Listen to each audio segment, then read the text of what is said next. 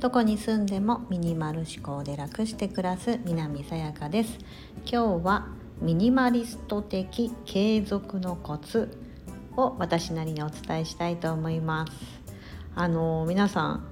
日本であの日本人の方でローランドさん知ってますか？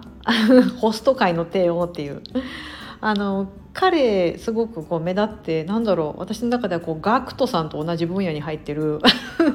方なんですけどねなんか超ナルシストですけどこう事業とかも成功しててまあなんだろうこうすごいこう一線を化してると思いますがあのローランド様って言った方がいいのかな？みんな。彼本を出しててで彼自身がミニマリストってそれも結構有名な話かなと思うんですけどあのちょっと最近彼の本を読んでですね非常に私あの共感をしたというかなるほどなと思ったことを含めてで私の考えも含めてお話しできればと思います。まあ、ローランド様とミニマリストと継続と何があの関係あるのかっていう思うんですと 思うと思うんですが継続するのって難しいじゃないですか結構何でも三日坊主に終わってしまう。ね、何事においてもです。あの私は整理収納アドバイザーなのでその片付けもあの、ね、片付けようと思ってその時は片付いたとしてもまた散らかる。でまたそれを片付けなきゃいけない。なかなかこう継続できない。ダイエットとかもそうですよね。初めは意気込んでジョギングとかやりに行きますがなかなか長続きしない。でまあそれってあの全て継続するためにはですね習慣にしてしまうのが一番手っ取り早いじゃないですか。なんとなくそれちょっとイメージつくと思うんです。歯磨き私いつも歯磨き例にとりますが 歯磨き磨かないと虫歯になって歯医者さんに行かなきゃいけないとか歯を失うっていうリスクがあるからみんな歯を磨きますよね。あとまあ単純に口臭が気になってまあしまうのでね、あので歯磨かないと気持ちが悪いので磨く。だからそれが習慣になると思うんですけどダイエットも例えば走ることがもう走らないと気持ち悪いとか、ね、あの体を動かさないと気持ち悪いってなればそれが習慣になればダイエットっていうのは無理なく継続できる。と思うんですっていうかもう続けてる気っていうよりもそれが生活の一部になると思うんでそれが片付けだったりミニマリズムのとこにも通ずるんですけど家が片付いている状態が当たり前だったり物が少ない状態が当たり前増えてくるとあ気持ち悪いしんどいってなってくるので減らすんですけど私とかは。うんあのそれすごくあの彼の本にも同じように書いてあったんですね。そのなんだろうなものを減らすことで感性が研ぎ澄まされるだったりとかもうそのローランド様に関しては独身男性なのでもう本当究極のミニマリストって感じですよ。本を見ていただいたり彼の生活とかなんかローランドハウスみたいなお家があるみたいなんですけど本当究極のミニマリストだと思います。あのただ彼曰くラグジュアリー系ミニマリストだと。俺は質素系ミニマリストじゃないと。ミニマリストってなんか通常ですね。あまり何も持ってなくてこう質素だとか。ねちょっとあのネガティブなイメージも持たれてしまう方もいるかもしれませんが。俺はそうじゃないと。書かれてましたが。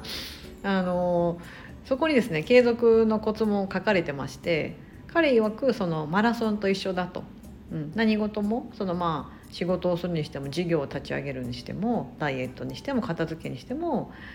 えーと、初めがやっぱり大変習慣づけるまでが大変ですよね。うん、マラソンも始め走り始めて例えばフルマラソン42.195キロ走ろうと思った時に40キロまで走り抜けてそこからもし足が痛くなっても残り約2キロぐらいしかないからもう足引きずってでも走ってゴールしたいと思うじゃないですか。ね。なんですけど例えば走り始めて1キロぐらいでですね足が痛くなったら残りの41キロぐらいをこの足の状態では決して走れないってこう判断したりとかいやもうこれは無理無理しんどすぎるってなってやめちゃうと思うんですけどまさにそれが結構当てはまっててだから初めのそこをどう乗り越えるのかがマラソンって大変じゃないですか。初めのすごいしんどくなった時を一度乗り越えれば今度ランナーズハイって言ってちょっとだんだんこう走るのが楽になってきてまたしんどいのが来てまたそれを乗り越えてってやっていくと思うんですけどあのなんかそれとすごく継続まあすごい分かりやすいなと思って思いまして。あのまあ、マラソンに例えてやっぱ初めが大変。片付けもそうです。初めの習慣づけるまでが大変。ダイエットもそうですよね。だからそこを乗り越えれば楽だと。継続するコツは継続するコツ。継続するすいません。継続するコツは継続することだ。っていうのが あってあのなるほどなと思いました。うん、初めにその継続することコツは継続することだって言われたらみんな「は?」ってなると思うんですけど。いやだからそのコツは何ってなると思うんですけど。今の話を聞いていただくとああそういうことかみたいな。ちょっと腑に落ちるかなと思うんですけども。私もすごく腑に落ちましたし私が今続けられている片付けだったり物を持たないとかは昔できてたわけではなくてここ23年で自分のその引っ越しだったりとか海外に住むとかいう転機がこう訪れてでやっぱりそういう暮らしがいい自分の理想の暮らしを追求したいなと思ってる意思を固めてやり始めてでだんだんそれがですねもう物が少ない状態が慣れてきて増えてくるとモヤモヤするんですよね。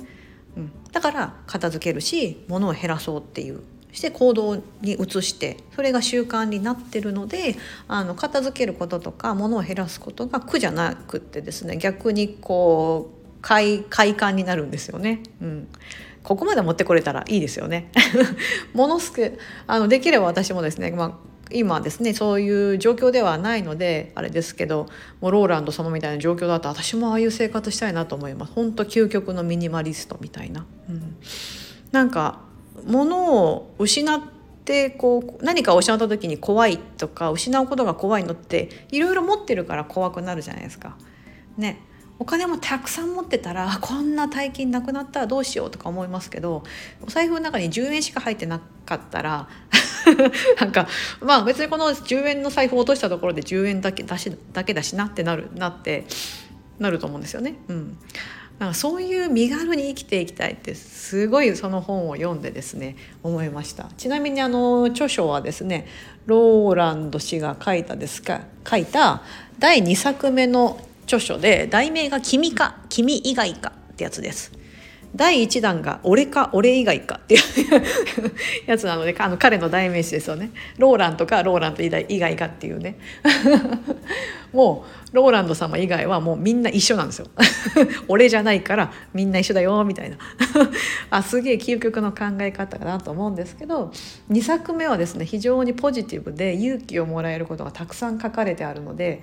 あのなんかあのどんな方でも読んでいただけたらあの励まされるんじゃないかなとか思います。すごく背中を押してもらえるような一冊であのすごく私最近ちょっと図書館でね夫が借りてきて